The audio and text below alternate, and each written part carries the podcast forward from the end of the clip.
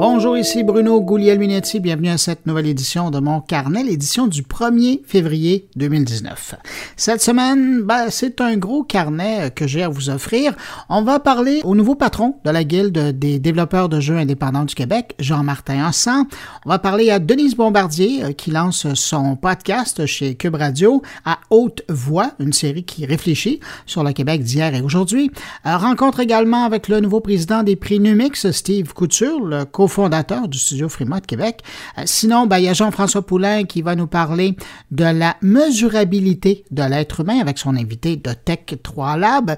Et puis, Luc Sirois, de son côté, était à l'inauguration du MILA à Montréal. Je parle de l'Institut québécois de l'intelligence artificielle qui inaugurait euh, cette semaine ses nouveaux locaux dans le Milex.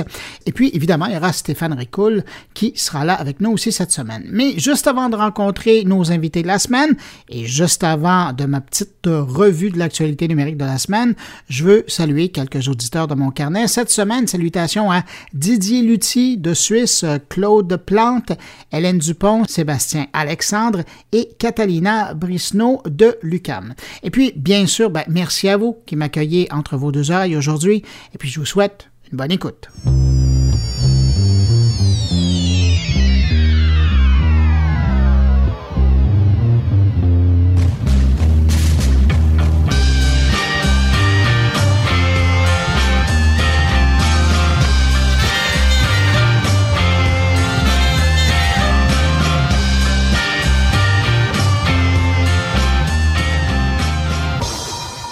Bon, alors si on commençait par l'éléphant dans la pièce cette semaine, on apprenait que Facebook et Google avaient chacun de leur côté un programme pour mieux comprendre l'utilisation de leur clientèle sur mobile. Ça, c'est en plus de toutes les informations qu'ils obtiennent en analysant nos requêtes et nos clics par leur système publicitaire. Dans les deux cas, on parle d'applications mobiles qu'on invitait une certaine clientèle d'utilisateurs euh, qui étaient visés à télécharger cette application pour ensuite euh, livrer, euh, partager leur vie privée numérique en échange chez Facebook de 20 dollars par mois et chez Google en échange de cadeaux. Dans les faits, les gens qui ont été étudiés, entre guillemets, par les deux géants américains étaient des gens consentants quand même. Et donc, ça n'a rien à voir avec une histoire comme le scandale de Cambridge Analytica, où des millions de gens euh, se sont vus scrutés à leur insu. Mais disons que la découverte de ces programmes peu publicisé par la, rédaction de TechCrunch cette semaine, ben, ça arrive à un bien mauvais moment alors que Facebook euh, n'est pas encore remis de toutes ces vagues d'accès aux data de ses utilisateurs, euh, des accès qui sont faits sans la permission des utilisateurs. Si vous êtes curieux d'en savoir plus, euh, vous pouvez chercher Projet Atlas et Facebook Research pour le programme de Facebook et dans le cas de Google, vous voudrez chercher des informations sur l'application baptisée Screenwiser Meter. Euh, pour ce qui est du type d'informations euh, récoltées par ces programmes, par exemple, ben, Facebook demandait aux participants âgés entre 13 et 35 ans de partager toute leur information, c'est-à-dire des messages publiés euh, sur les réseaux, des échanges privés, les photos, les vidéos envoyées à des amis, des courriels, les recherches sur le web, de l'information de localisation et même les pages d'historique de commandes sur Amazon. Vous voyez comment c'est assez complet comme portrait. Et puis du côté de Google, on offrait aux utilisateurs de 18 ans et plus euh, de gagner des euh, cartes cadeaux en échange de laisser Google surveiller et analyser leurs données.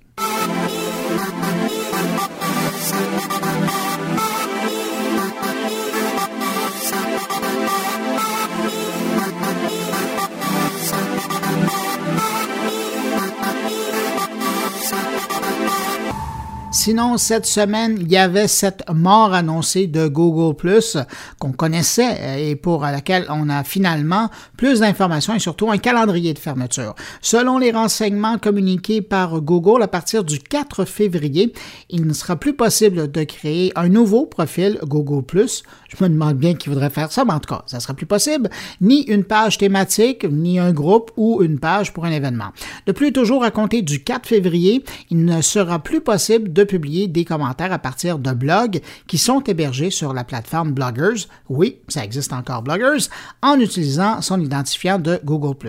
Mieux encore, à compter du 2 avril, tous les commentaires publiés en utilisant un identifiant relié à son compte Google+, ben, ils vont être supprimés, peu importe l'endroit sur Internet. Et euh, parallèlement, tous les boutons qui permettent de se brancher en utilisant un identifiant Google+, ben, ils vont être désactivés. Finalement, il faut comprendre que c'est donc le 2 avril qu'on va débrancher le patient et le service ne répondra plus. En fait, c'est pas tout à fait vrai parce que pour faire disparaître tout le contenu qui se trouve sur Google Plus aujourd'hui, Google dit que ça va prendre plusieurs mois. Mais euh, comme c'est impossible de savoir dans quel ordre les choses vont disparaître, alors chez Google, on dit simplement que dès le 2 avril, c'est la fin du service.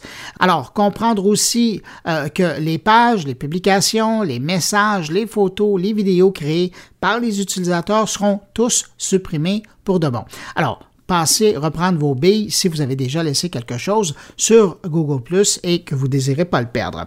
Et en passant, Google Plus ne meurt pas vraiment hein, parce que bien que la très grande majorité des utilisateurs comme vous et moi n'y auront plus accès, il reste que si vous êtes un utilisateur du grand coffre à outils G Suite de Google, eh bien, vous pourrez toujours utiliser Google Plus, mais sous une autre forme qui devrait accueillir beaucoup de modifications, dont euh, au niveau de l'interface avec de nouvelles fonctionnalités et qui sait, tant qu'à faire, probablement qu'on changera aussi son nom.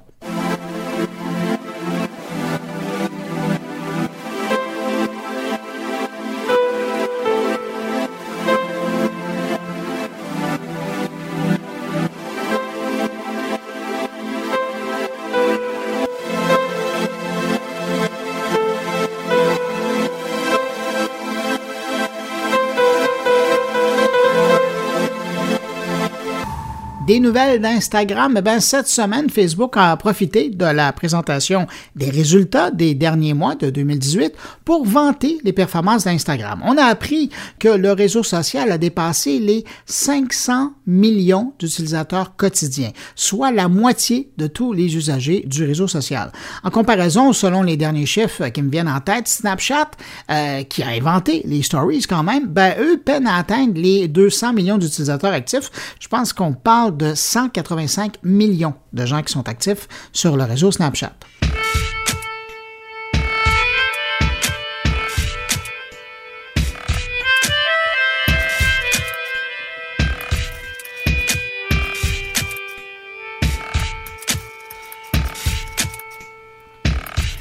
Si vous pensiez que la dernière nouveauté que Samsung sortirait de son chapeau de magicien, c'est ce fameux téléphone intelligent pliable, ben détrompez-vous. On a appris euh, ces derniers jours que l'entreprise de Séoul a obtenu un brevet pour un téléphone console de jeu à écran pliable, quand même. Hein? Et voilà, euh, où nous mène, ou plutôt où nous ramène ces espaces plus grands sur euh, les appareils électroniques, on revient toujours à une utilisation ludique. Et là, ben, c'est pour le jeu vidéo. Alors, question d'aller séduire un marché de gamers, j'imagine, mais bon, il y a déjà euh, des fabricants Razer et Asus qui tentent le segment. Alors, faudra voir maintenant si Samsung pourra y trouver une place.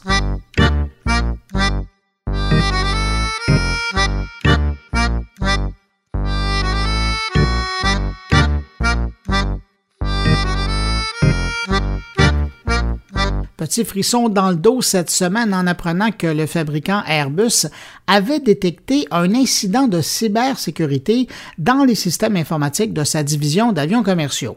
L'incident, et je le mets le mot incident entre guillemets, selon Airbus, a entraîné un accès non autorisé aux données de l'entreprise. Et si Airbus semble transparent sur le sujet, ben, c'est sûrement pas pour rassurer les transporteurs ou les passagers, mais seulement et seulement parce que la réglementation européenne oblige maintenant, en fait, oblige toutes les entreprises victimes d'intrusions informatiques et de cyberattaques à alerter dans les 48 heures les autorités de leur pays et les personnes qui sont affectées par ces cyberattaques ou ces intrusions informatiques.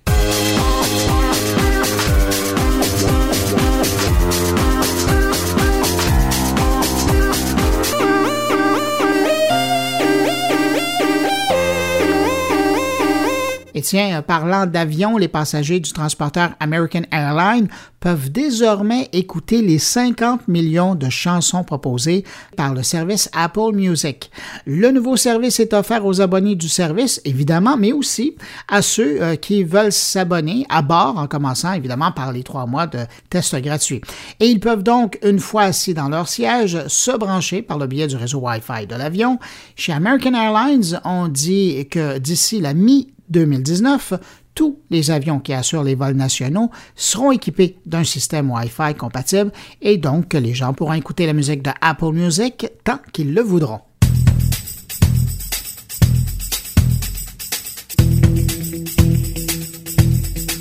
Un mot sur Snapchat qui, à défaut de pouvoir faire croître son nombre d'utilisateurs, eh bien, il veut trouver de nouvelles formes de financement. Et là, la grande révélation, euh, c'est qu'ils ont découvert que leur vidéo éphémère, c'est peut-être cool, mais ça manque de pérennité pour en tirer le maximum de revenus publicitaires. Alors, qu'est-ce que Snapchat a décidé de faire? Je vous le donne en mille. Snapchat considère l'idée de transformer certaines stories publiques normalement éphémères, en stories éternelles, laissant quand même le droit quand même aux créateurs de les supprimer manuellement s'ils le veulent. La modification, s'il est adopté, va quand même euh, changer le fondement même de Snapchat qui avait fait sa place dans l'écosystème grâce à son approche de messagerie éphémère. Mais je le précise, ce changement, s'il est fait, ça ne va concerner que les stories publiques et euh, les contenus publiés en privé dans la section My Story d'un utilisateur ou partagés en messagerie privée entre utilisateurs. Ben, ça ne sera pas affecté par cette décision, du moins pour le moment.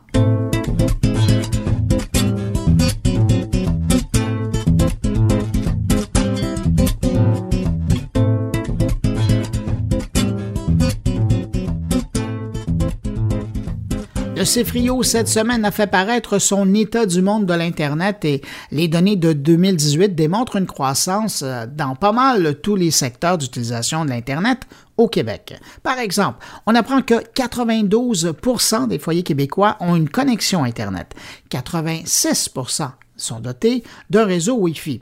On apprend également qu'au Québec, en 2018, euh, l'Internet gagne en popularité, alors que la proportion d'adultes utilisant Internet a atteint 95% ce qui représente une hausse de 6% par rapport à 2017.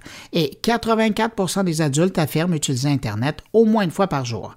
Au Québec, toujours, les foyers avec enfants optent davantage pour des forfaits Internet illimités. 92% des foyers québécois sont connectés à Internet, ce qui représente une légère progression comparativement en 2017 où ce taux se situait à 90% Au Québec toujours, la popularité des services payants pour visionner des films ou des séries sur Internet a continué d'augmenter l'an dernier avec 56% des détenteurs de connexion Internet à la maison qui y sont abonnés. Évidemment, Netflix demeure le service payant le plus populaire et quand on regarde euh, aux parts de marché dans le domaine, ben Netflix va chercher 40% de parts de marché et euh, pour ce qui est des joueurs québécois, Illico détient 17% de parts de marché et Tout TV Extra en détient 7% Seul recul à noter euh, dans ce portrait de famille du numérique ou de l'Internet euh, euh, au Québec, c'est celui des abonnements à un service de télévision par câble au Québec. En 2018, 79% des foyers québécois sont encore abonnés à un service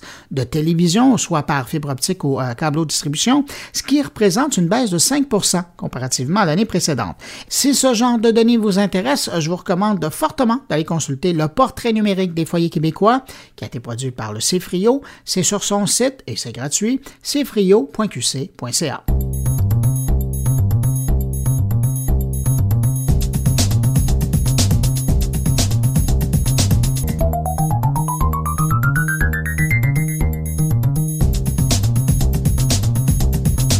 Cette semaine, l'Institut québécois d'intelligence artificielle, le MILA, a inauguré ses nouveaux locaux à Montréal, dans le quartier Milex, pour accueillir les 375 membres de sa famille et les 125 chercheurs ou experts qui proviennent des entreprises et institutions partenaires.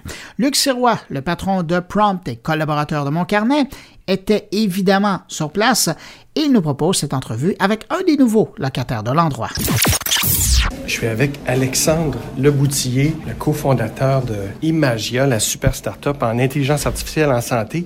Et là, on est au lancement de, en fait, l'ouverture des locaux du MILA ici. Il y a le Tout Montréal Techno. Qu'est-ce qui se passe ici? Là? C'est vraiment une effervescence euh, d'intelligence artificielle et on voit vraiment le développement d'un écosystème.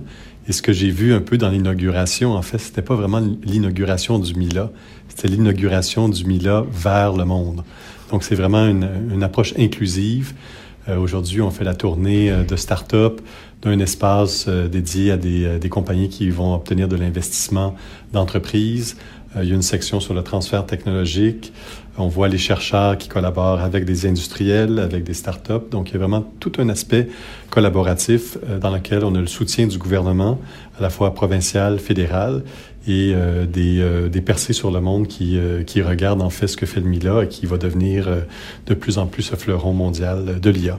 C'est assez exceptionnel d'avoir une collaboration d'abord comme ça, un laboratoire d'intelligence artificielle qui est affilié à plusieurs universités qui, sont, qui, euh, qui travaillent ensemble ici et qui se retrouvent ici à mettre chercheurs à côté d'entrepreneurs, à côté de start-up, de grandes entreprises, dans un lieu ici au Milex qui est assez exceptionnel. Pourquoi cette, euh, cette initiative-là? Je pense que ça vient de la vision de, de Yoshua Bengio, qui est d'abord un homme à grand cœur, et il voulait s'assurer d'avoir une, représentation du, du tissu québécois. C'est ce qu'on retrouve dans le conseil d'administration du MILA. Donc le MILA est à la base euh, une entité de l'Université de Montréal, mais rapidement, on, s'est joint avec euh, l'Université McGill. Euh, l'Université Laval, euh, et, c'est ça vraiment qui crée euh, ce, tissu qui n'est pas uniquement montréalais. Donc, euh, en fait, le MILA, maintenant, on l'appelle l'Institut québécois de l'intelligence artificielle. Et Imagia, c'est une start-up extraordinaire dans le domaine de la santé. Tu veux nous en parler un petit peu? Donc, effectivement, les quatre euh, instituts d'intelligence artificielle sont, euh, euh, veulent appliquer l'intelligence artificielle. Donc, d'abord, ce sont des percées fondamentales qu'on veut mettre de l'avant, mais ces percées fondamentales-là, on veut les appliquer dans certains secteurs. Et pour les instituts d'intelligence artificielle, le secteur numéro un d'application, qui est vraiment lié avec les valeurs des chercheurs, c'est la santé.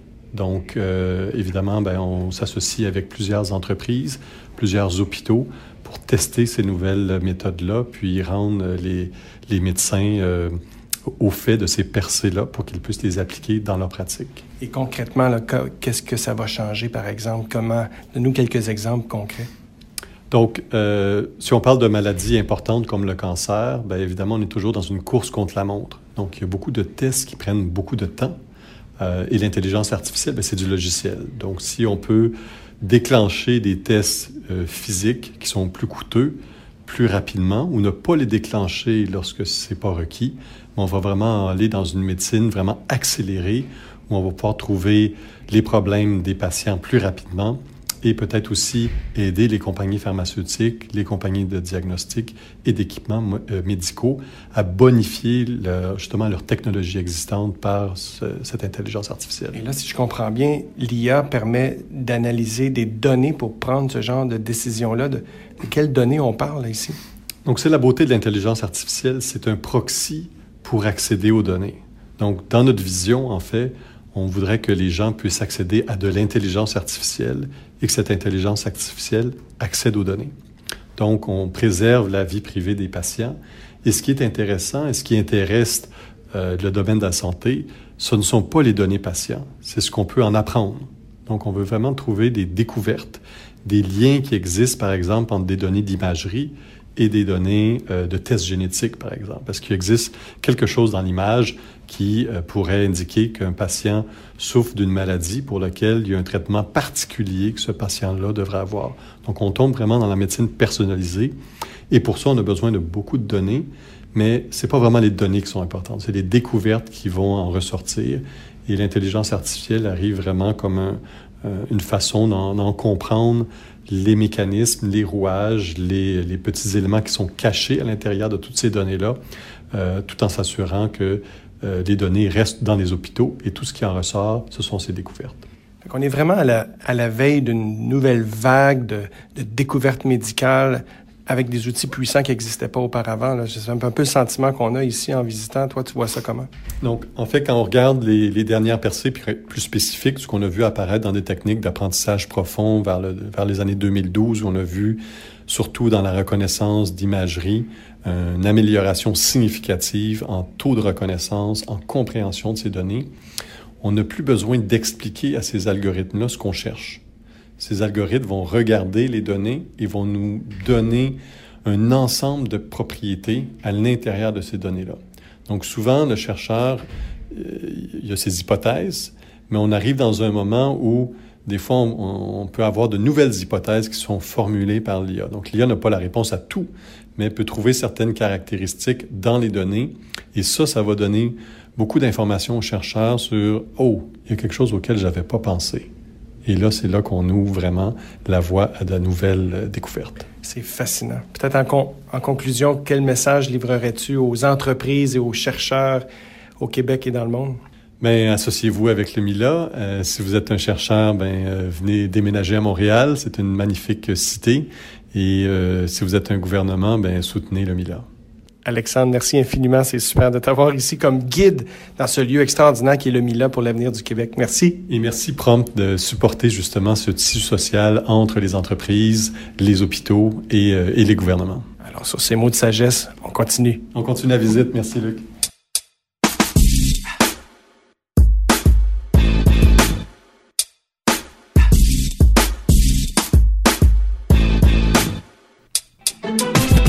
La semaine dernière, Jean-Martin Hossan était nommé directeur général de la Guilde des développeurs de jeux vidéo indépendants du Québec, un regroupement qui favorise le succès des studios québécois, les réalisations des créateurs d'ici et les entrepreneurs euh, dans le domaine du jeu d'ici.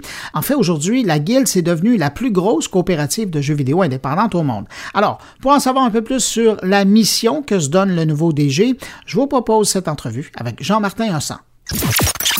Jean-Martin Hossan, bonjour. Bonjour. Nouveau directeur général de la Guilde des développeurs de jeux vidéo indépendants du Québec. Ben D'abord, félicitations. Merci beaucoup. Jean-Martin, le premier contact avec la Guilde, est-ce que ça remonte à l'époque où vous étiez encore directeur général euh, des chantiers d'économie sociale? Exactement, oui. En fait, quand ces jeunes entrepreneurs-là avaient décidé de se regrouper en coopérative, je trouvais que c'était une excellente nouvelle. Puis c'est une chose aussi qu'on voit quand même de plus en plus euh, dans cette génération-là d'entrepreneurs, d'avoir la pensée collective, la mutualisation des services pour être plus fort. Donc, j'étais directeur général du chantier de l'économie sociale et j'avais assisté d'ailleurs à la fondation, l'annonce de fondation de la Guilde. Et je connaissais aussi Louis-Félix Cochon, un des fondateurs de ça, d'une autre, vie avant. Celle de musicien? Non, en fait, euh, on, a, on a beaucoup d'intérêts communs, Louis-Félix et moi. oui, il est musicien, entre autres, il joue de la guitare. Euh, très, très bien d'ailleurs. Puis on a aussi beaucoup d'intérêts sociaux et politiques euh, comme moi. Évidemment, je vous pose la question. Qu'est-ce qui vous plaît? Euh, parce que vous auriez pu aller ailleurs, comme vous l'avez déjà fait dans le passé, mais qu'est-ce qui vous plaît particulièrement de l'industrie du jeu vidéo au Québec? Ben, c'est premièrement une grande fierté pour le Québec. Le jeu vidéo dans le monde, si, on, devait résumer à cinq plaques tournantes, le Québec en fait partie. Montréal est en épicentre de ça, mais il y en a aussi dans d'autres villes au Québec. Mhm. Et c'est un, un domaine donc, de notre économie qui est un fleuron et que je suis très heureux de pouvoir euh, collaborer ou contribuer à renforcer et même faire croître ces fleurons-là. Et le fait que la Guilde soit une coopérative, comme je le disais aussi, ça, ça ajoutait un petit plus parce que c'est de l'entrepreneuriat collectif, donc de mhm. l'économie sociale, parce que c'est synonyme. Et je pense que ça fait partie du changement de modèle économique qu'il faut favoriser au Québec comme ailleurs dans le monde. Et le fait que dans un secteur aussi technologique et créatif, on a décidé d'y aller avec l'entrepreneuriat collectif. Je trouvais que c'était une excellente nouvelle. Euh, je comprends que, bon, c'est le gestionnaire, c'est l'économiste, c'est l'homme politique que la Guilde euh, va chercher euh, en vous, mais je suis quand même curieux de savoir, est-ce que dans votre vie privée, là, pas publique du tout, est-ce qu'il y a aussi un amateur de jeux vidéo? Beaucoup, qui, qui, a mis un petit peu tout ça sur pause avec les jeunes enfants, mais j'étais un, gamer assez assidu, en fait, avant d'avoir des enfants. J'ai passé plusieurs heures par semaine sur divers jeux vidéo avec des, j'ai à peu près toutes les consoles et joue aussi PC un peu. Et, votre type de jeu, c'est quoi? Bien, ceux que j'aimais le plus, c'était les jeux historiques de, libération d'une ville. Donc, les jeux reliés à la Deuxième Guerre mondiale. J'ai beaucoup, beaucoup joué à Medal of Honor euh, euh, et à Call of Duty, des jeux comme ça. Puis, il y avait quelques jeux aussi qui étaient plus centrés sur Londres, parce qu'à l'époque, je vivais à Londres au tournant des années 2000. Et il y avait des jeux aussi de, on pouvait conduire dans la ville de Londres, avoir des aventures, des énigmes et tout. Ça faisait découvrir la ville parce que c'était basé sur le vrai plan. Donc, il y avait quand même un côté pratique à ces jeux-là aussi.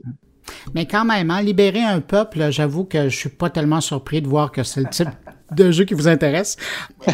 comme, je disais à la blague cette semaine, j'ai libéré Paris, Moscou et Berlin souvent à moi tout seul. Euh, j'imagine euh, que, que c'est pas un hasard. Hein. Euh, on voit déjà un impact de votre arrivée avec Desjardins qui avance 750 000 à la Guilde pour soutenir le jeu indépendant au Québec. C'est une bonne nouvelle, ça? Ah oui, ça, je dois dire que c'était aussi euh, prévu avant mon arrivée. Là. Je ne vais pas prendre le crédit de cette magnifique nouvelle. D'ailleurs, Desjardins, euh, c'est un appui phénoménal pour la Guilde. Desjardins qui a l'esprit coopératif évidemment à cœur. Mm-hmm. Donc, c'est une aide qui était déjà prévue avant mon arrivée, mais qui va simplement euh, renforcer les outils qu'on a pour, rendre pérenne en fait tous les studios indépendants de Montréal. Parce que dans, l'industrie du jeu vidéo au Québec, il y a évidemment les, grands joueurs qu'on connaît, les internationaux, Ubisoft, Eidos, INA, tous ces joueurs-là sont à Montréal et ils ont fait un un travail de développement fantastique de cette industrie-là ici, mais il y a aussi dans l'écosystème une multitude de studios indépendants dont le siège social est au Québec. Et la Guilde vise à pérenniser, en fait, et à, faire en sorte que la mutualisation de services entre tous ces studios-là euh, les aide à se développer, puis même à en créer d'autres. Et il y a même, euh, la Guilde est la plus grande coopérative en jeux vidéo dans le monde. C'est, un fait qui est assez méconnu, mais c'est un des fleurons québécois vraiment.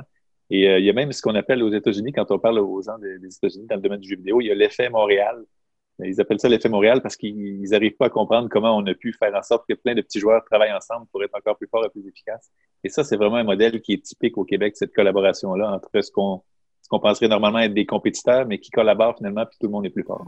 Et de parler de l'effet de Montréal plutôt que du mystère de Montréal, c'est déjà plus positif. Oui, l'effet Montréal, j'aime bien ça, oui.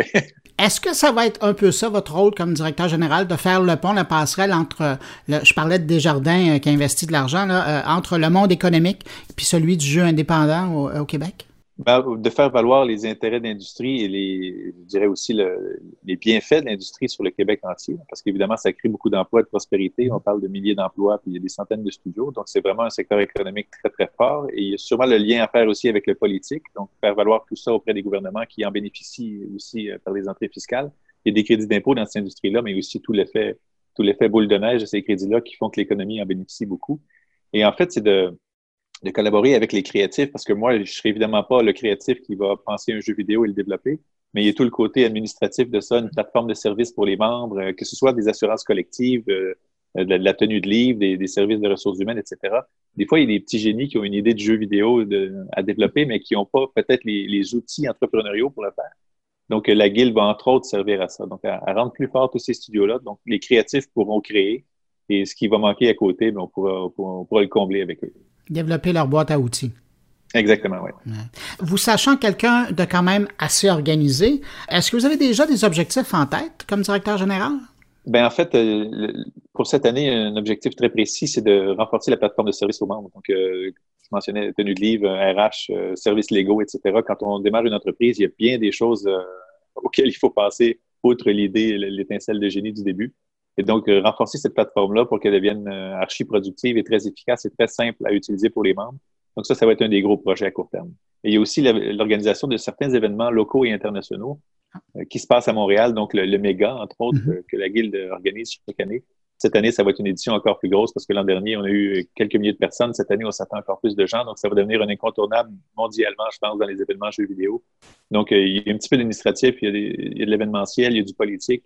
Donc, il y a plein de choses à faire. On va certainement pas s'ennuyer. Si on compare la dernière édition du Méga, ça a presque doublé si on la compare à l'année précédente.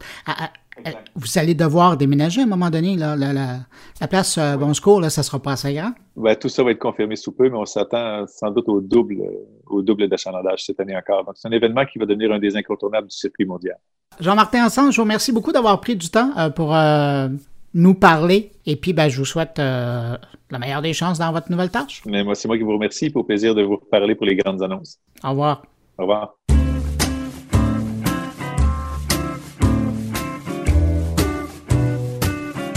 Restons dans la création numérique québécoise. Cette année, le prix Numix célèbre ses 10 ans. 10 ans à célébrer le savoir-faire des gens du numérique au Québec. Et, comme pour marquer le coup, ben, cette année, ils ont quelques nouveautés, en fait, dans le domaine des catégories.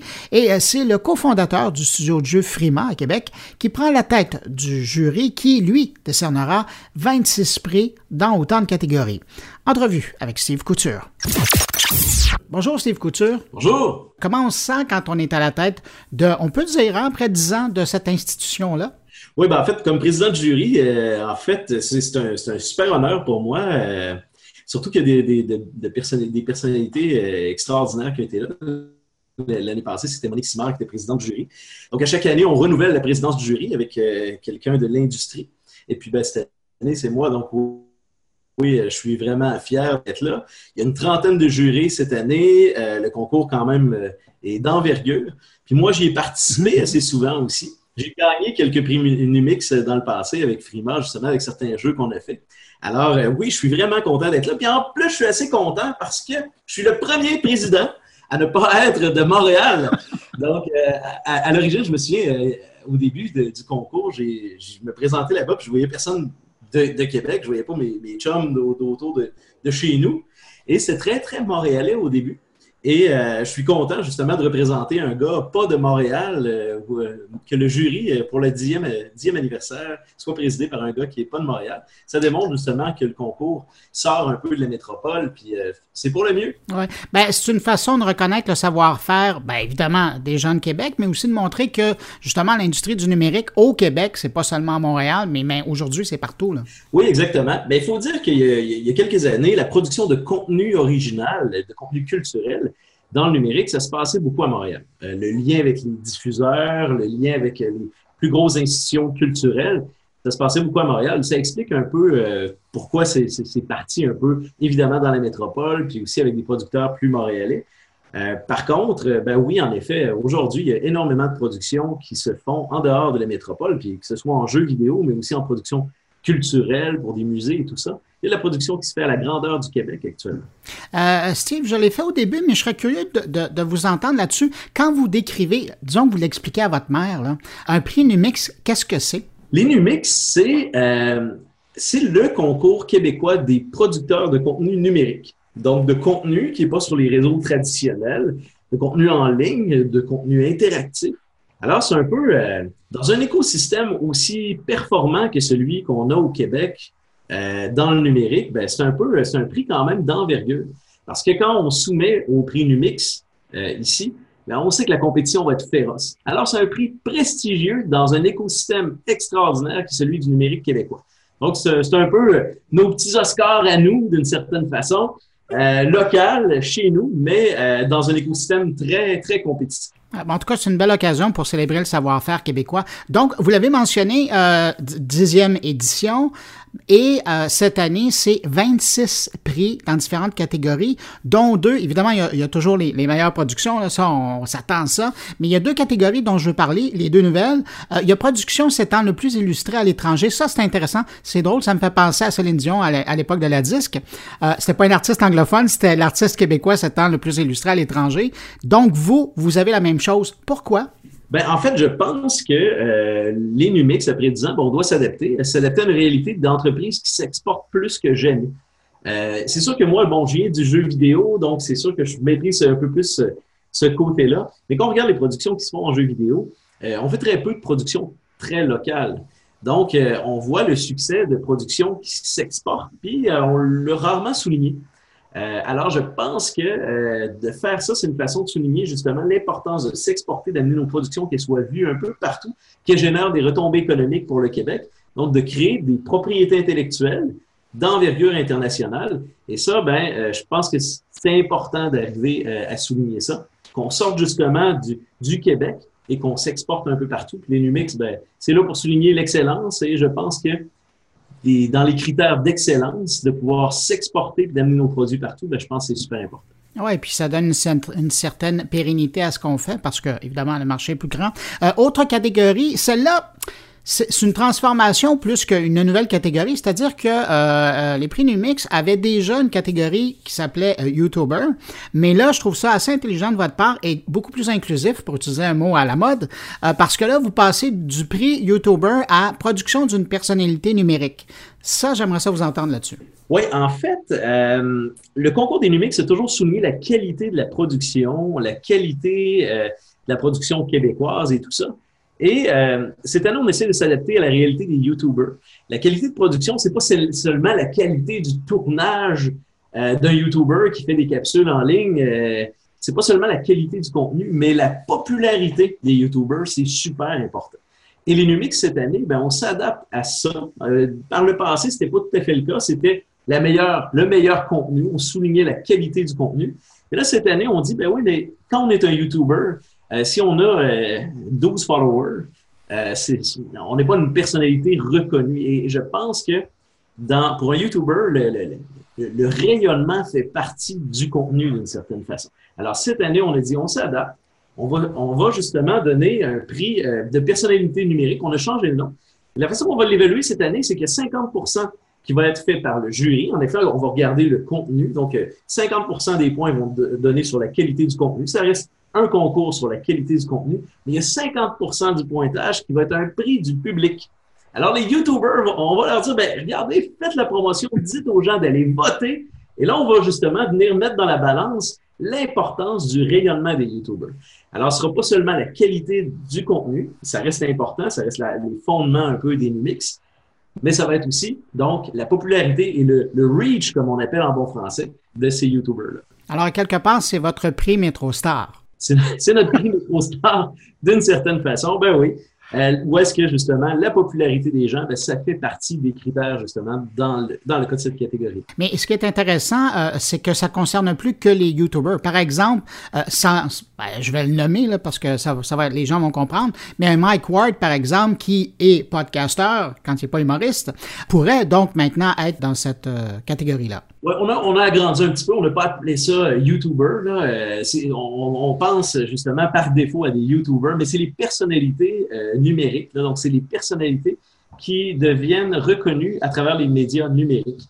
Alors oui, c'est des, gens qui font des podcasts, des gens qui ont une présence en ligne forte et qui sont dans l'univers du numérique, euh, en dehors peut-être des réseaux euh, plus traditionnels. Puis une autre petite modification aussi, petit changement cette année sur la catégorie jeux vidéo. On n'a pas beaucoup parlé, mais sur le jeu vidéo, on s'est associé avec les, les, gens de la Guilde des développeurs de jeux indépendants. Euh, et on a restructuré un petit peu les, euh, les catégories pour éviter que euh, qu'il y a, y a des, drôles d'éléments qui se passent. Des fois, il y avait des productions de très grande envergure qui se retrouvaient dans ce, concours-là, puis ils ne gagnaient pas. Des, productions de grande envergure faites par des entreprises qui, ont, qui ont une capacité de production au Québec. Et ça faisait des drôles de situations. Donc, cette année, vraiment, on a restructuré un petit peu tout ça ou est-ce que euh, vraiment ce sont des entrepreneurs québécois? C'est un prix pour les producteurs de contenu. Donc, le jeu vidéo est considéré comme du contenu numérique dans, le concours, mais il faut être un producteur québécois. Donc, des entreprises québécoises maintenant. Et on s'est affilié un peu avec la Guilde pour réfléchir à, tout ça. Et euh, justement, ça va, ça va, je pense, améliorer ou amener peut-être un autre niveau à la compétition. Et de toute façon, il y a tellement de qualité qui se produit chez les développeurs de jeux vidéo indépendants au Québec que ce ne sera pas gênant de, de soumettre là-dedans. on va voir moins de situations de, de, qui ont eu 200 millions de budget, dont une partie a été faite euh, au Québec. Donc, ça va être vraiment des productions purement opérées et produites par des Québécois. Donc, c'est autre des petites modifications. Est-ce qu'on peut penser qu'un studio d'une grande marque, pour, pour, pour, ne pas en nommer, euh, mais qui aurait été totalement fait par un studio qui est situé ou à Québec ou à Montréal, mais quand même d'une grande bannière internationale, pourrait être éligible dans cette catégorie-là? Actuellement, cette année, euh, si je ne me trompe pas, dans les trois catégories euh, de, de, jeux, ça s'adresse davantage aux entrepreneurs québécois. Donc, aux entrepreneurs Souvent, on dit les producteurs indépendants. Là, c'est, toujours. Moi, j'étais à Frima, c'est une entreprise de 300-400 employés. On ne sait plus si on fitait dans le indie typique. Mais euh, en fait, le critère, c'est entrepreneur québécois.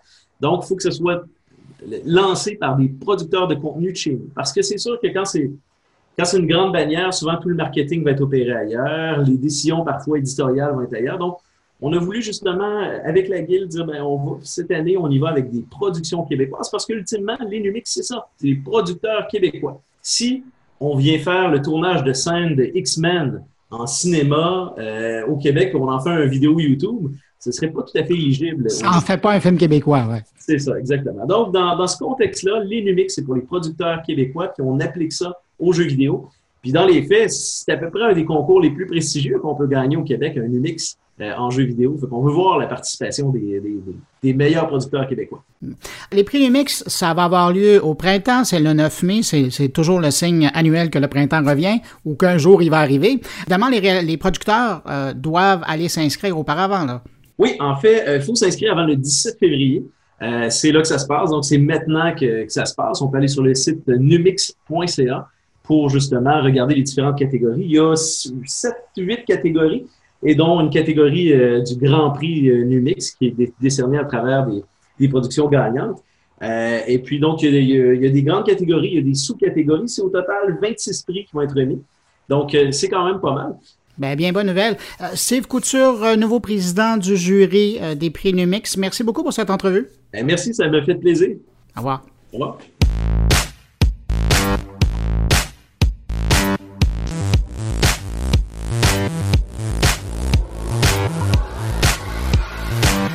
Cette semaine, Cube Radio lançait deux nouvelles séries de balados, une politique animée par Emmanuel Latraverse et puis l'autre par la journaliste Denise Bombardier. Et euh, dans cette nouvelle série de podcasts intitulée À haute voix, où on retrouve les réflexions de Denise Bombardier, j'ai vraiment l'impression, après avoir écouté les deux premiers épisodes, que l'éditorialiste vient de trouver enfin un nouveau format qui la sert très bien.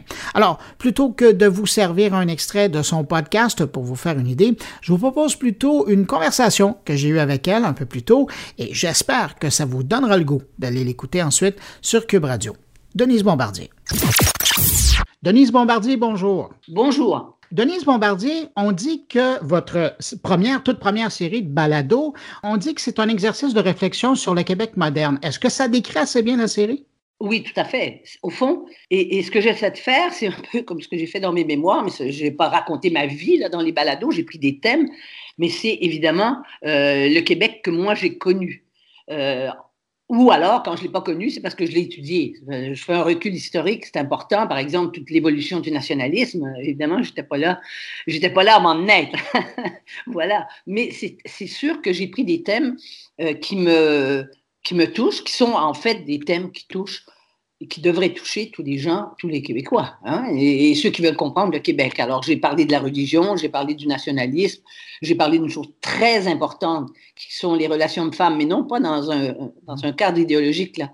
C'est le bouleversement de la société québécoise euh, ça a eu des conséquences énormes, pas seulement le féminisme euh, à la façon québécoise, mais ça a eu des conséquences sur la, déstructuration d'un certain Québec traditionnel où les rôles étaient fixés et tout ça, nous, on a tout fait éclater ça en moins de temps que partout, dans, partout disons, euh, dans les pays occidentaux. On ne parlera pas des pays où les femmes ne sont pas les égales des hommes, en droit et socialement et politiquement mais c'est sûr.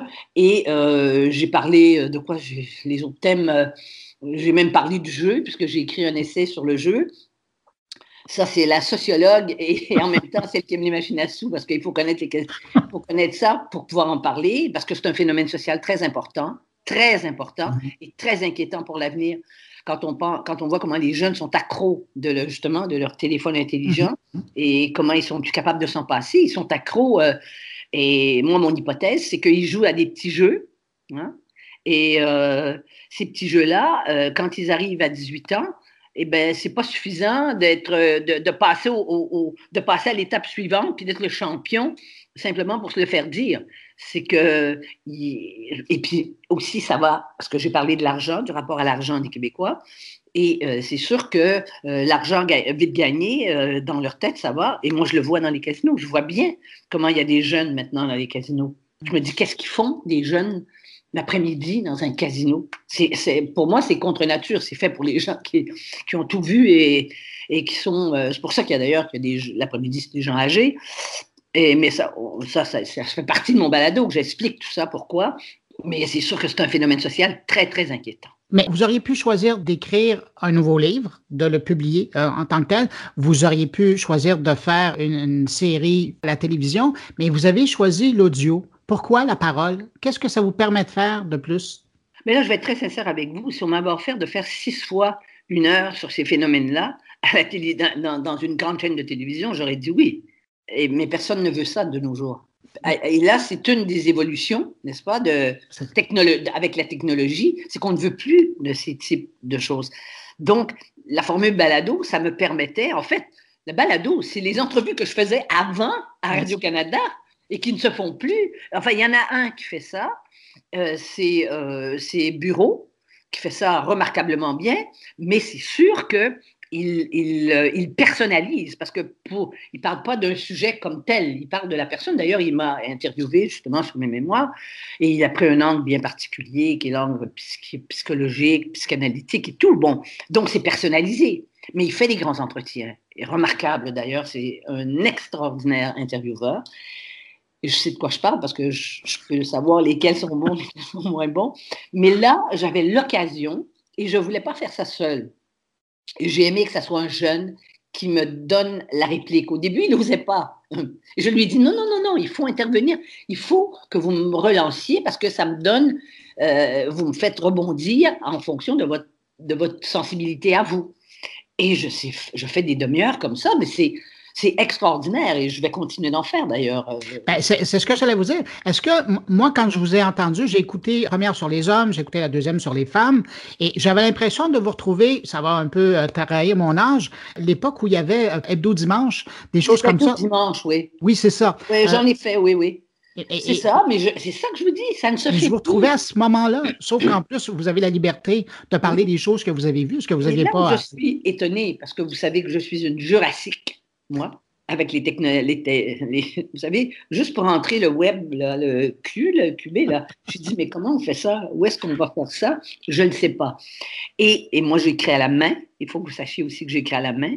J'écris tout à la main. J'écris même mes chroniques du journal à la main. Je suis probablement une des seules qui existe en Amérique du Nord, en tout cas, qui fait ses papiers à la main. Mon dernier ouvrage, qui est un ouvrage quand même assez substantielle parce que c'est ma vie quand même à quel, j'ai additionné les années et euh, mais j'ai écrit 1195 pages de manuscrits pour donner le livre de, mes mémoires. Donc, vous voyez que je ne suis ni sur les réseaux sociaux, ni sur Facebook. De toute façon, Facebook, euh, euh, je, je m'étais mis sur Facebook simplement pour diffuser, avoir encore plus de diffusion, à mes chroniques que je fais dans le Journal de Montréal, mais j'ai été dénoncée comme étant islamophobe, il paraît, un matin à 11h, et à 11h05, j'étais plus là.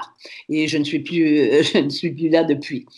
Alors donc, mais euh, je ne suis pas sur les réseaux sociaux. Moi, je suis comme vous, là, je vois derrière, ben, vous, vous êtes un spécialiste de ça, mais je vois derrière, votre décor, ce sont des livres. Moi, c'est dans les livres que, que, je, que, je trouve. Évidemment je me sers de, je me sers de ça, l'Internet maintenant. Et les balados, je me suis dit que je vais les faire parce que ça me donnait l'occasion de justement de faire des demi-heures. Mais ce qui m'a surprise, vous voyez comment je suis un, peu ignorante, c'est des, des, gens euh, auxquels je ne m'attendais pas. J'ai reçu quelques courriels de gens que je connais, mais de loin en loin, qui m'ont dit J'ai entendu votre balade, vos balados, les premières émissions comme vous. Et ma première surprise, c'est ils écoutent ça, mais oui, ils écoutent ça.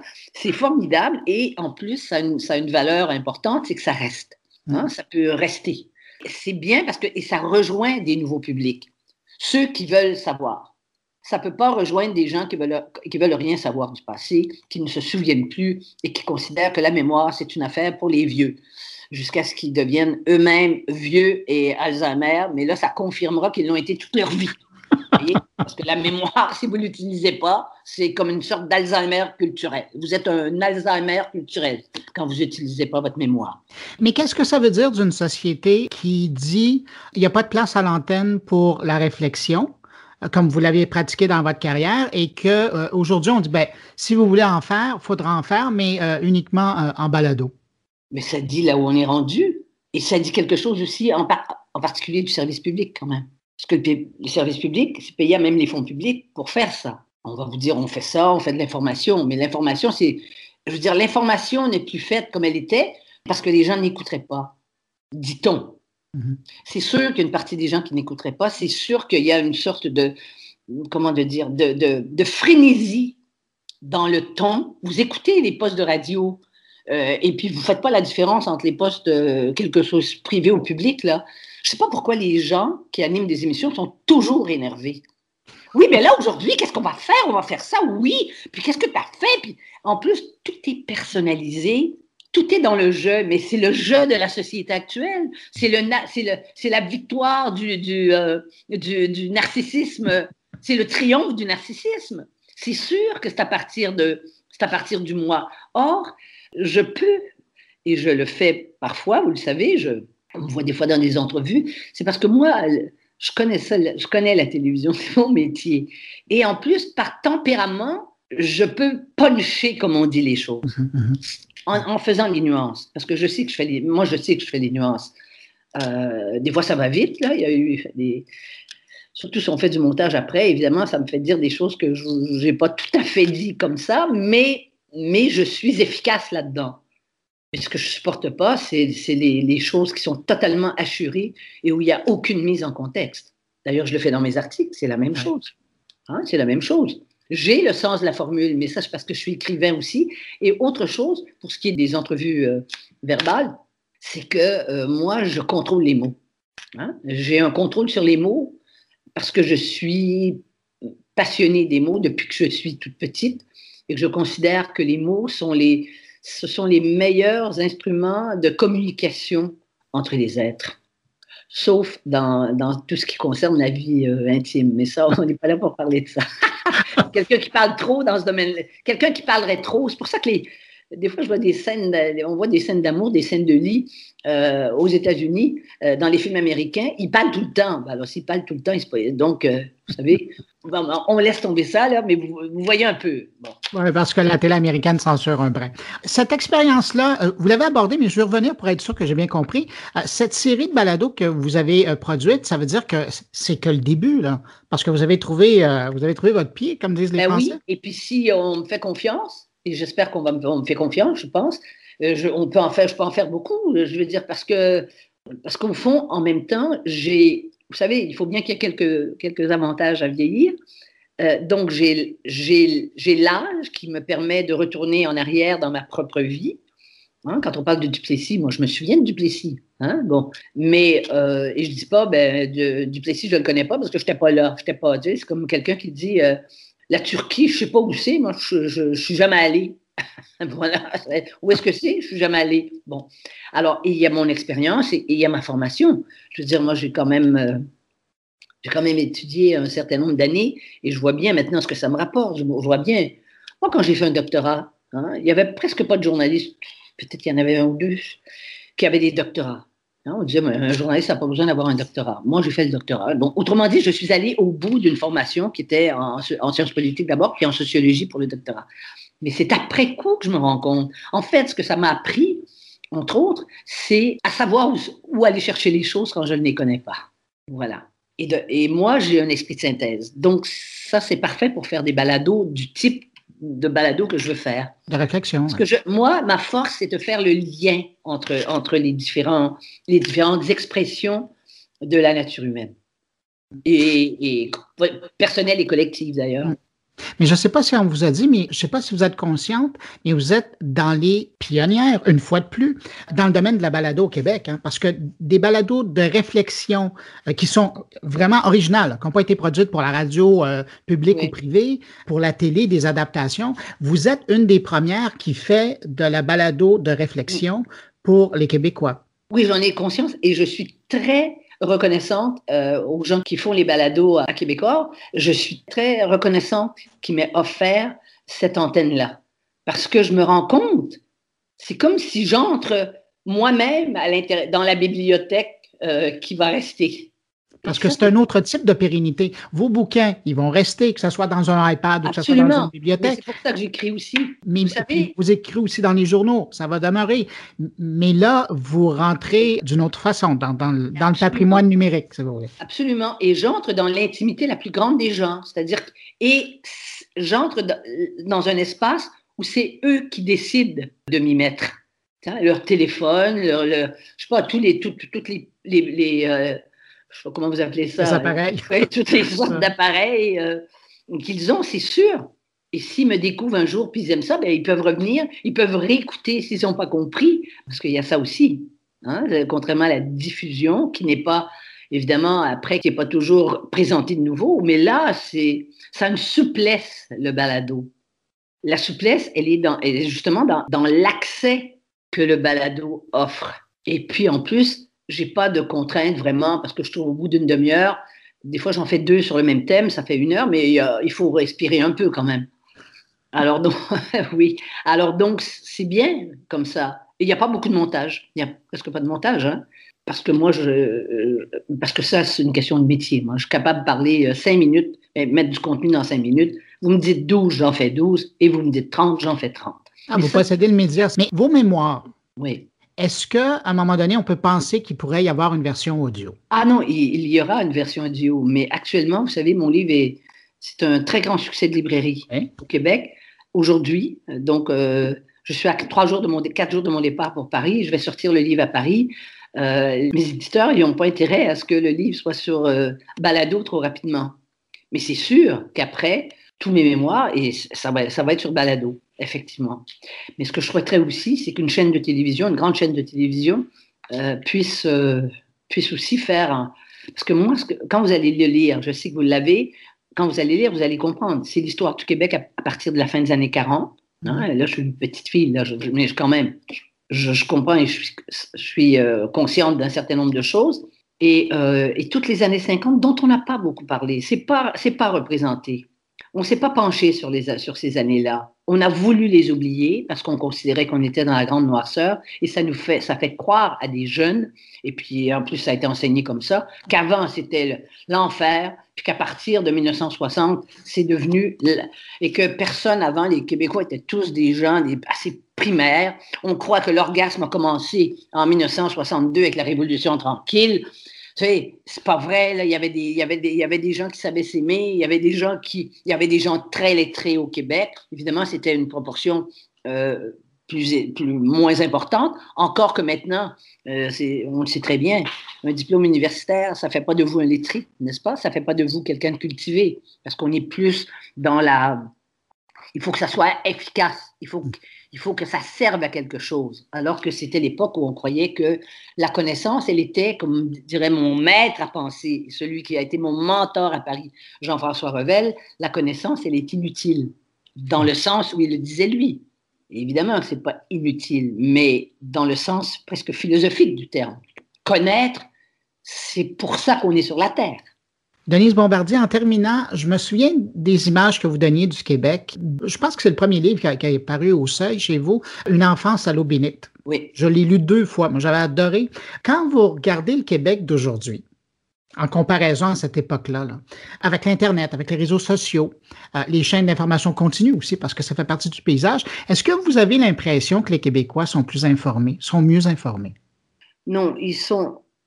Ils ont plus d'informations. Si c'est dans l'addition des choses, l'addition, elle est elle est beaucoup plus importante. Mais là où il y a un vrai problème, c'est que pour absorber tant d'informations à, la vitesse à laquelle ça va, il faut justement avoir de la culture et être capable de faire un choix et de hiérarchiser. Et ce qui me dérange énormément avec les réseaux sociaux, et je trouve que c'est une, c'est une mise à l'agonie de la connaissance c'est qu'on ne fait rien n'est hiérarchisé.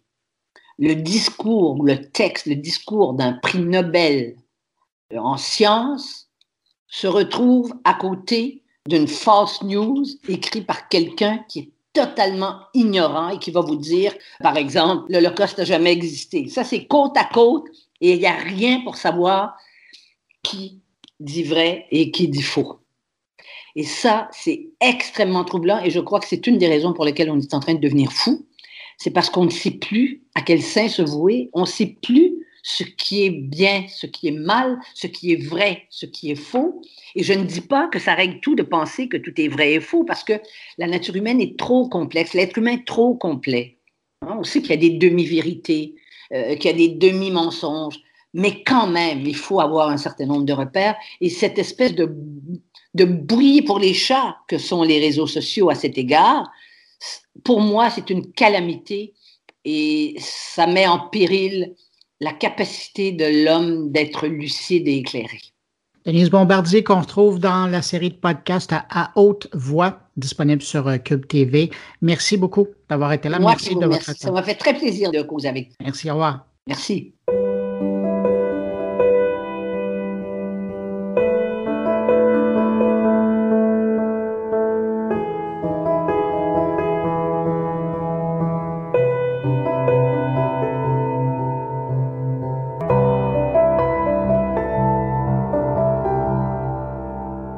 C'est maintenant le temps d'aller rejoindre Jean-François Poulain. Bonjour Jean-François. Bonjour Bruno. Jean-François, euh, chronique UX euh, cette semaine, tu euh, tu fais pas dans la légèreté la mesurabilité de l'être humain, rien de moins. Oui, ben écoute, on en a, on en a parlé un petit peu dans l'année qui est passée. on parle de nous, quand on est en UX ou en UI, quand on, gère des interfaces ou, ou pas d'interface même, mais quand on essaie de vérifier si l'être humain apprécie ce que la machine lui donne, si on veut le placer comme ça, bien, il faut pouvoir le mesurer. À date, on s'est fié beaucoup sur euh, poser la question à l'humain en lui demandant Est-ce que tu as aimé ce que tu as vu Et bon, parfois, la, personne qui euh, pose la question euh, ben, ou qui répond à la question veut plaire à la personne qui la pose et donc le résultat est biaisé. Et on s'aperçoit, bon, il y a des façons de contourner ça, de faire des sondages, de poser des questions un, peu plus profondément ou différemment pour arriver à des bons résultats, mais on s'aperçoit que la bonne façon d'y arriver, enfin, bon, il y a des questions éthiques aussi, mais la bonne ou la façon un peu plus précise d'y arriver, c'est de mesurer l'humain. Ben, pour mesurer l'humain, on a déjà, dans, le passé proche du UX, utilisé de l'oculométrie. Hein. On regarde la pupille de l'œil, voir mm-hmm. euh, s'agrandir, rapetisse, donc il donne l'impression un peu d'où la personne regarde et les émotions qu'elle peut ressentir. Le casque électroencéphalogramme hein, qu'on met, on peut voir les pulsions, euh, euh, les impulsions électriques dans le cerveau. Euh, la galvanisation de la peau également, qui est mesurée pour voir un peu aussi l'effet de, l'espèce d'effet de sueur, tout ça qui est dégagé de l'être humain. le euh, détecteur de mensonges. C'est un, peu, ben, un peu tout ça qui fait le détecteur de mensonges et qui va peut-être être réinventé à travers ça, parce que là, on parle à travers ces équipements-là, puis bon, mon invité cette semaine, si tu me permets de, parler d'elle, c'est Élise Labonté-Lemoine, qui est docteur, euh, chercheur au Tech 3 Lab, euh, qui est donc affilié au HEC à Montréal. Euh, eux, ils ont construit un, logiciel avec des algorithmes qui, qui, qui s'améliorent et qui améliorent les, constatations qu'ils font sur les êtres humains au fur et à mesure des tests qu'ils font. Alors, si un être humain réagit de telle façon, l'autre réagira d'une autre façon. On l'avait parlé à Pierre Majoric-Léger il y a mhm. quelques mois de ce sujet-là aussi. Et Élise, elle, a été amenée sur le programme parce qu'elle est kinésothérapeute. Donc, elle est capable, de par sa formation, de, de, de, comprendre l'être humain dans sa façon de bouger, dans sa façon d'être. Donc, c'est ça que je voulais aller euh, chercher un petit peu. Je l'avais rencontré lors d'un un pas un festival, mais un congrès que le Tech 3 Lab organisait justement sur ce sujet-là. Ce serait une bonne idée d'organiser un festival. Je te prends un méchant lapsus, mais euh, il y a quelque chose là. Un festival du podcast? Non, un festival euh, de la lecture humaine.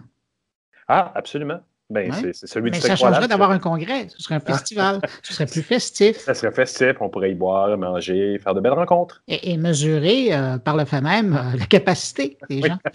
Écoute, Jean-François, merci pour cette découverte. Donc, le sujet, je le rappelle, la mesurabilité euh, de l'être humain et puis la chercheure du Tech 3 Lab. Ton invité, c'est Élise Labonté-Lemoine. Merci pour cette rencontre. Merci à toi, Bruno. Bye, bonne semaine. Bye j'ai un background en, kinésiologie à la base. Donc, j'ai fait mon bac en kinésiologie à l'Université de Montréal. Et euh, ce qui m'intéressait vraiment, finalement, c'est euh, le, contrôle du corps. Donc, c'est plus euh, le volet neurosciences, finalement, de, parce que la kinésiologie, ça englobe tellement de choses. le professeur avec qui je voulais travailler pour, pour faire mon doctorat était au département de kinésiologie, mais était neuropsychologue. Donc, j'ai fait mon doctorat euh, en neurosciences au département de sciences d'activité physique euh, à l'Université de Montréal. Puis j'étudiais le, le, développement du cerveau. Donc, euh, j'ai travaillé sur l'activité physique chez les femmes enceintes et le, les effets sur le développement du cerveau du, du fœtus. OK. Donc, ça, c'était c'est mon background euh, original. Ce que j'ai appris de, de, tout ça qui me suit vraiment euh, aujourd'hui, c'est la méthode puis les outils parce que euh, tout le, côté neurosciences, d'enregistrement de l'activité du cerveau, c'est ça qui m'a suivi, c'est ça qui, qui de l'expertise qui était recherchée quand j'étais embauchée au Tech 3 Lab.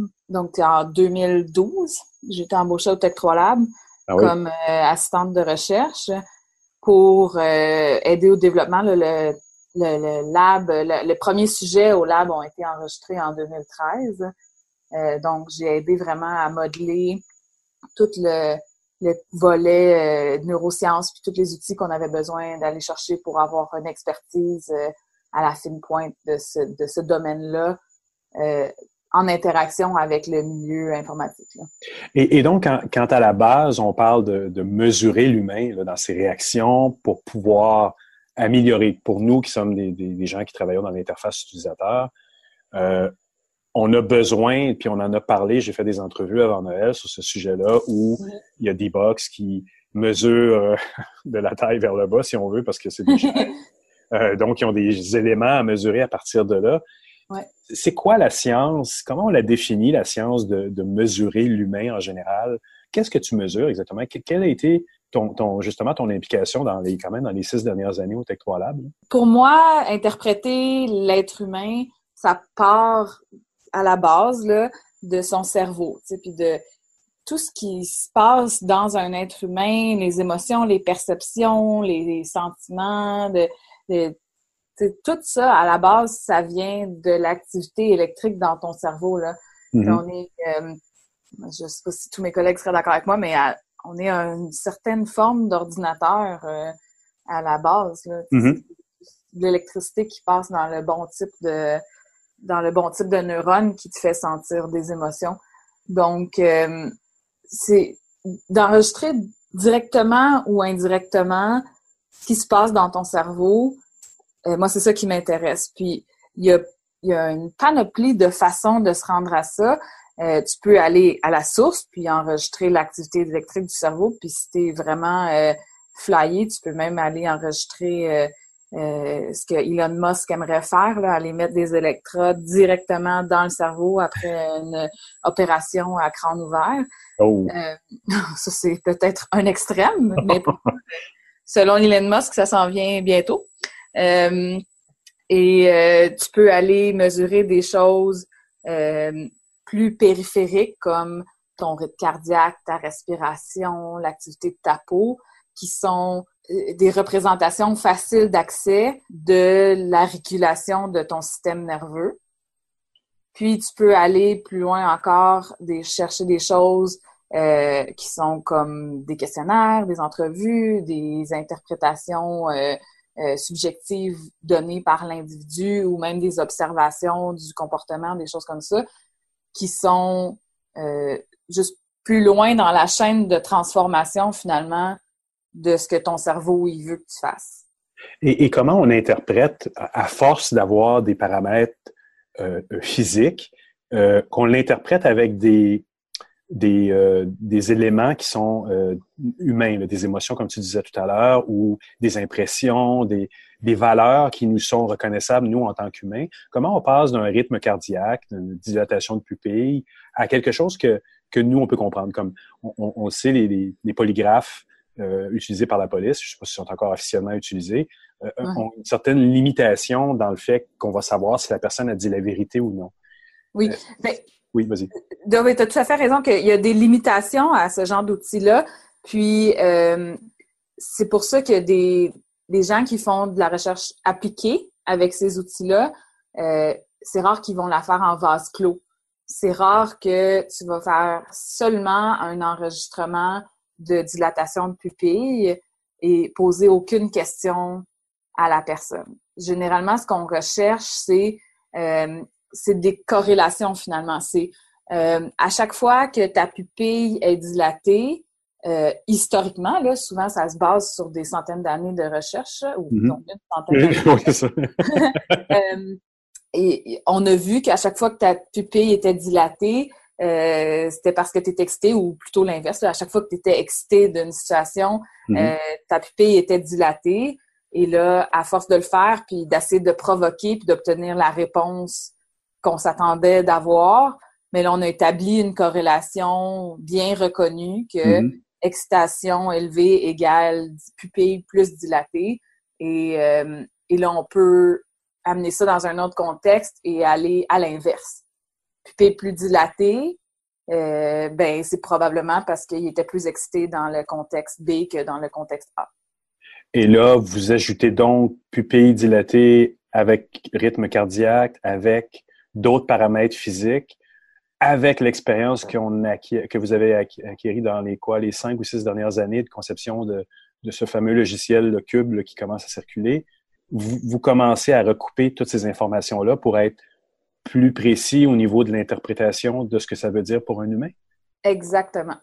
Parce que euh, souvent, ces marqueurs-là physiques, dilatation de la pupille, c'en est un parfait exemple, il peut y avoir plusieurs raisons. Il y a plusieurs choses qui ont été observées historiquement qui mènent à une dilatation de la pupille. Mhm. La luminosité de la pièce, par exemple, euh, l'excitation, la peur, il y, a il y, a toutes sortes de choses comme ça. Donc, si tu regardes une seule mesure, euh, tu dis, ben, sa pupille était plus dilatée, pourquoi? Tu peux pas euh, être certain de la réponse que tu offres. Mais si tu combines des outils, là, tu arrives à dire, OK, mais si on, on, observe le pattern pupille dilatée, rythme cardiaque augmenté, euh, réponse galvanique de la peau dans une certaine mesure, euh, électroencéphalographie qui est un outil encore plus complexe et spécialisé qui nous dit ça, mais c'est un sentiment positif euh, parce que toutes ces informations-là ensemble, puis en plus, on lui a demandé, puis c'est ça qui nous a oui, dit. oui, effectivement. on fait l'ensemble de tout ça, ça nous confirme. Mm-hmm. Puis ça nous permet aussi de confirmer que, euh, par exemple, on lui a demandé, il nous a dit oui, mais on lui a montré, par exemple, euh, cinq choses. Il nous a dit oui pour trois, puis non pour deux. Puis là, on aimerait ça pouvoir savoir ben, lequel des trois oui était le plus fort. Mais ben là, c'est là que la personne n'est peut-être pas assez. Euh, ah elle a peut-être pas une assez bonne compréhension de sa propre émotion pour être capable de grader ces choses-là ou elle va avoir un billet puis elle va te dire ce qu'elle pense que tu veux entendre. Euh, mais avec les, mesures euh, physiologiques, mais là, on est capable d'être vraiment certain de la gradation de ces trois euh, contextes-là Et, et c'est ça, là, tu le mentionnes aussi, c'est que quand on fait des tests qui sont purement qualitatifs en posant des questions, on n'est jamais certain du billet de la personne. Quand elle nous répond, elle peut le faire parce qu'elle veut nous plaire. Donc, les, tests on m'avait donné un chiffre là-dessus où la fiabilité des tests euh, qualitatifs pardon, euh, sont très relatifs. Si on les recoupe pas avec des données biologiques comme tu le fais, c'est très aléatoire. Oui, je pense que euh, chaque mesure a ses forces et ses faiblesses, puis de faire de, la multiméthode, c'est certain que d'amener comme une autre catégorie de mesures, comme des mesures biologiques, physiologiques, ben souvent, ils ont des, euh, des faiblesses très différentes de toutes tes mesures qualitatives. si tu, peux faire du multiméthode avec quatre méthodes qualitatives, c'est du multiméthode, puis ça va pallier à certains problèmes, certains billets, mm-hmm. mais ça se peut fort bien qu'il y ait les quatre méthodes, le même billet. Tandis que si tu vas chercher dans une autre famille, si on veut, de tests, là, ben là, les chances sont pas mal plus faibles que tes, euh, que tes faiblesses se recoupent. donc, donc, toi, dans ton champ de recherche, tu es en train de rendre ça de plus en plus systématique pour que quand tu vas tester des êtres humains, enfin moi, par exemple, qui aurait des tests à faire, si je vais éventuellement dans un monde parfait vous voir, j'aurais pas à en tester 100 pour avoir une bonne conclusion sur une interface. Je vais pouvoir en tester un plus petit échantillonnage pour avoir une meilleure idée de, la qualité de ce que j'ai fait? Oui, oui, effectivement. C'est certain qu'avec des outils de, de, niveau euh, recherche, on s'entend que tous ces outils-là, euh, l'eye tracking, la réponse de la peau et ce genre de choses-là, c'est quand même plus nouveau. Et donc, la stabilité de ce que tu obtiens, il faut être prudent quand même. Là. Mm-hmm. Mais euh, il y a quand même moyen d'aller chercher des conclusions assez intéressantes avec un nombre autour de 10 à 20 personnes. OK. Puis est-ce qu'on est en train, j'imagine que le marché doit commencer à vous demander aussi d'évaluer des êtres humains dans un contexte, pourquoi pas une voiture avec l'humain qui a ses mains sur le volant, qu'en théorie, je pourrais détecter son niveau de stress, que je pourrais détecter son niveau de satisfaction d'utilisation de la voiture dans un certain sens. Est-ce que c'est aussi une direction dans laquelle euh, tu es en train de, de regarder? Oui, puis euh, c'est drôle parce que justement, je parlais de ça avec mes, avec mes collègues ce matin qui est euh, peut-être pas dans les résolutions du nouvel an, mais dans les, euh, les champs d'intérêt qui nous qui nous intéressent dans le futur, c'est d'aller mm. justement hors lab, hors assis devant l'ordinateur ou assis devant le téléphone, puis d'aller carrément faire du expérientiel. Mm-hmm. on a eu dans les dernières années quelques contextes où on a fait une étude, par exemple, à C2 Montréal où on essayait de, donner des outils aux gens qui étaient assez portatifs. On enregistrait, si je me souviens bien, la réponse de la peau. Euh, et on avait un petit, boîtier qui était assez discret qu'on avait euh, qu'on avait patenté nous-mêmes, euh, que les gens pouvaient le porter toute la journée pendant qu'ils étaient à C2 Montréal. Puis ah qu'on a pu justement aller chercher euh, dans quelle salle à 11 heures il y avait le plus d'émotions positives, Oh. des, choses comme ça. Euh, on parlait de... Il y a une nouvelle émission là, sur Netflix qui est euh, Seven Days Before, quelque chose comme ça. Là. Mhm. Euh, que c'est des... Il montre comme sept jours avant que tu commences un, qui comme un, événement très important, là, puis la préparation, puis le stress, puis tout ça. Puis euh, il- il travaille dans un restaurant, puis là, tu vois comme l'expert, le maître d'hôtel ou je sais pas trop, qui, euh, qui clairement, là, lui, est vraiment expert, puis il sait que la banquette est trop dure, puis là, il faut la repasser pour la rendre plus molle, puis au final, ça, c'est l'expérience de l'utilisateur, la personne qui va au restaurant puis qui paye euh, 400 pièces pour son souper. Ben, ça fait partie de son expérience que le- la chaise elle soit assez confortable, puis que ça absolument. sente bon dans les toilettes, puis ce genre de choses-là. Comme euh, si on est capable d'amener nos outils qui mesurent tes sentiments euh, euh, subconscients dans des contextes comme ça, vraiment naturels, ça va être super intéressant. Mais à terme, je présume que vous allez pouvoir, enfin, quand on parle de la, la- la- la réponse galvanique de la peau, des choses, ou la- l'oculométrie, c'est quelque chose que vous pourriez tester en théorie sur quelqu'un qui joue à un jeu vidéo à- à- plutôt que tard, parce que c'est des choses que...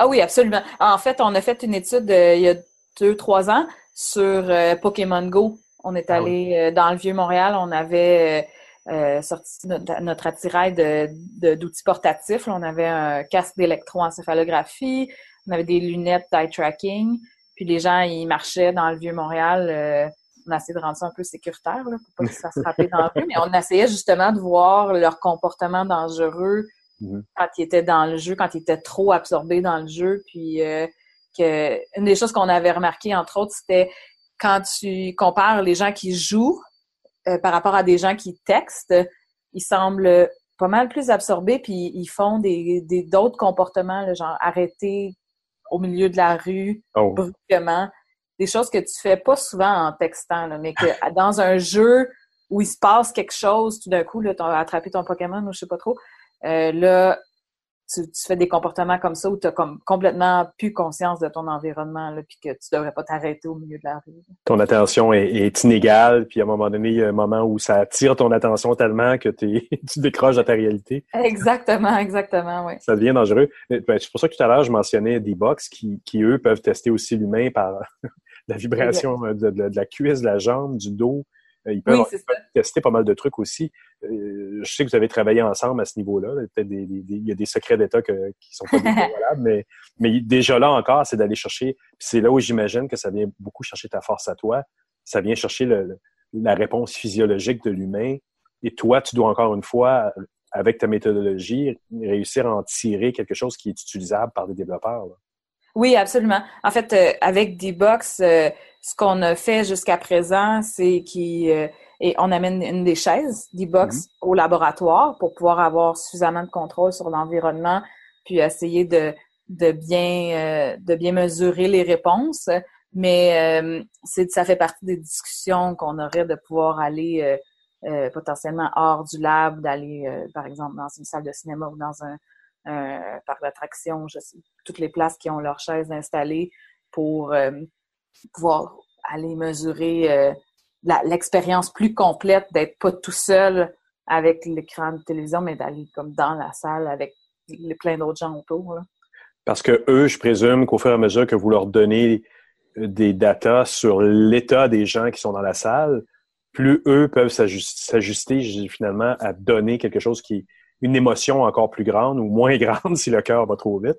Euh, et donc, ils peuvent s'ajuster en théorie. Donc, leurs programmeurs peuvent utiliser les datas que vous donnez.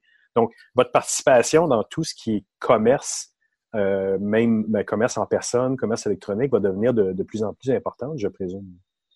Oui, c'est ça. Dans- en termes de, de tous les, les tests UX qui sont Mhm. faits, puis les tests de, de, de, euh, préparation à livrer aux consommateurs des nouvelles interfaces, puis des, Mhm.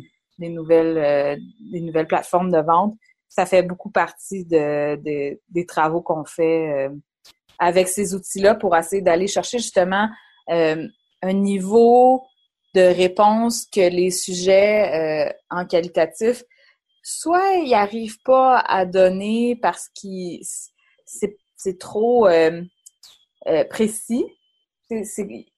Quand, on, quand on donne des réponses qualitatives, oui, on a un petit peu de difficulté à aller euh, détecter les différences d'émotions qu'on ressent face à deux interfaces. Par exemple, si on pense à, à des sites bancaires, euh, il y a une limite à la quantité de différentes émotions que tu peux ressentir face à deux sites bancaires. C'est quand même. c'est pas très émotionnel, oui. Non, c'est ça. Euh, mais avec des mesures physiologiques, on est quand même capable d'aller euh, détecter ces plus petites différences-là, puis diriger euh, les développeurs vers ce qui est préférable ou ce qui est moins frustrant, par exemple. Puis, euh, puis évidemment, on en parlait tout à l'heure, les biais de désirabilité. Euh, en qualitatif, on s'en tire pas. C'est très difficile de, de, se séparer de ça. Mm-hmm. euh, puis même avec, parfois avec un seul outil euh, physiologique, ça arrive qu'on attrape ces, ces biais-là. Et on avait, une fois, on, on essayait de calibrer euh, certaines métriques qu'on développait, puis on faisait, euh, on essayait de montrer des images plus extrêmes à des sujets. Puis il y mhm. avait une image qui avait de la nudité. Puis euh, euh, on avait remarqué que quand c'était des jeunes hommes qui venaient tester et que nos assistantes de recherche c'était des jeunes femmes, en, en, juste avec l'oculométrie, on avait l'impression qu'ils regardaient jamais les parties dénudées euh, à l'écran. Et là, quand on... Ils avaient les réflexes bien développés, ça ne paraisse pas. C'est ça. Mais quand on a croisé avec d'autres euh, d'autres mesures euh, de d'éveil, de, de, arousal, là, on a vu qu'il y avait pas mal plus de arousal quand tu regardais la partie dénudée. Il avait regardé pas longtemps, puis ça avait quand même suscité de l'émotion. Mais puis c'est le croisement des outils à ce moment-là qui nous avait permis d'aller déceler bien. C'est sur ça qu'on travaille en ce moment. Euh. Écoute, Élise, j'aimerais beaucoup te remercier pour cette entrevue. C'était très plaisant. Ça me fait plaisir. Merci beaucoup à toi.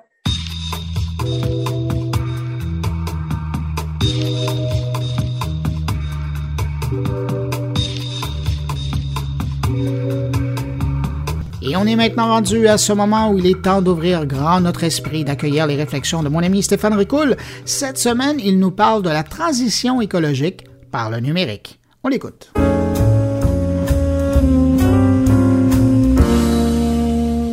Bonjour Bruno et bonjour à tous tes auditeurs. Bruno, encore une fois cette semaine, merci beaucoup de me prêter un peu de temps entre les deux oreilles de tout ce beau monde qui t'écoute.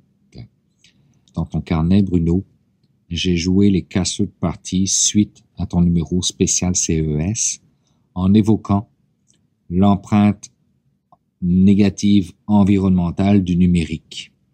Mais dans le même carnet, j'évoquais quand même le fait que le numérique permettait également d'accélérer la transition écologique. Donc, à la fois le côté négatif et à la fois, à la fois le côté positif. Cette semaine, je voulais revenir spécifiquement sur le côté positif du numérique en termes de transition écologique et vous donner quelques exemples allant exactement dans ce sens.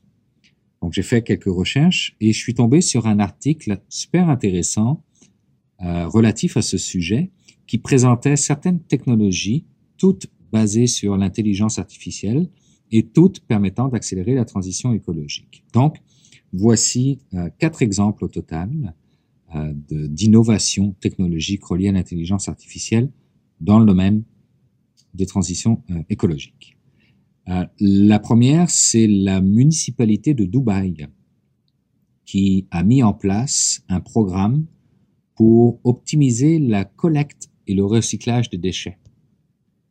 L'algorithme d'intelligence artificielle qui est en arrière va pouvoir probablement dans un proche avenir, fournir des recommandations quant à l'optimisation des coûts opérationnels et environnementaux reliés à la collecte et recyclage des déchets. Deuxième projet présenté, euh, cette fois-ci un projet issu du MIT, un projet qui s'appelle le Soft Robotic Fish, qui consiste en la création d'un poisson robotisé qui, au fond des océans, sans effrayer les poissons, permet d'étudier la, manière dont la pollution des océans influe le comportement même des poissons. Troisième exemple, au niveau cette fois-ci des villes euh, de plus en plus vertes en quelque sorte, c'est l'entreprise Rapid Flow qui, avec la ville de Pittsburgh, a mis en place des feux de circulation intelligents qui s'adaptent en temps réel à la circulation. Ça réduit de 20% les émissions polluantes parce que ça fluidifie le trafic. Sachez que ici, euh, au Québec, à Mirabel même pour être précis, nous avons une compagnie qui s'appelle Orange Trafic qui offre exactement aussi ce genre de solution. Quatrième et dernier exemple, avec Microsoft cette fois-ci, qui a un programme qui s'appelle Intelligence artificielle pour la planète, AI for Earth, qui permet euh, d'augmenter la productivité de 20% au niveau de l'agriculture pour des zones, pour des zones pardon, qui pourtant sont complètement dépourvues de 4G ou d'Internet. Euh, ce qu'ils font, c'est qu'ils passent par les ondes radio pour mesurer le pH et ou l'humidité euh, des sols, par exemple. Donc, on le voit, il y a de nombreux exemples qui existent à travers le monde et qui utilisent les technologies à des fins euh, environnementales. Pour conclure ce, topo de ma part, euh, j'aimerais emprunter les mots de Pascal Canfin. Pascal Canfin est le directeur général de la WWF en France, qui dit la chose suivante. Nous sommes à un moment de bascule. Le numérique peut tout autant augmenter notre empreinte écologique que nous apporter les opportunités pour la réduire et accélérer la transition. Merci beaucoup.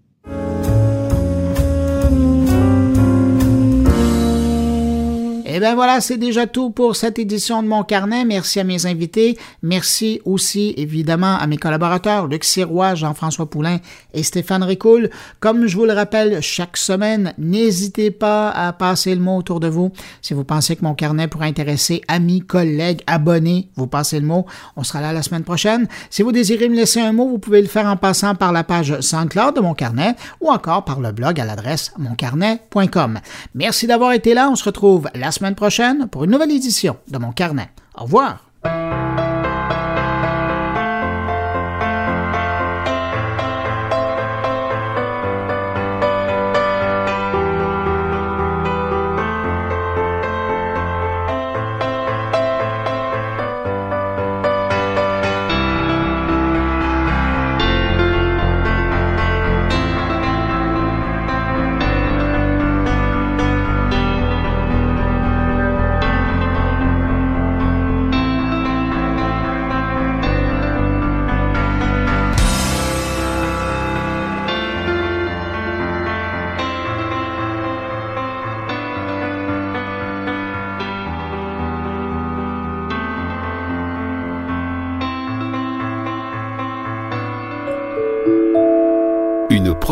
goulielminetti.com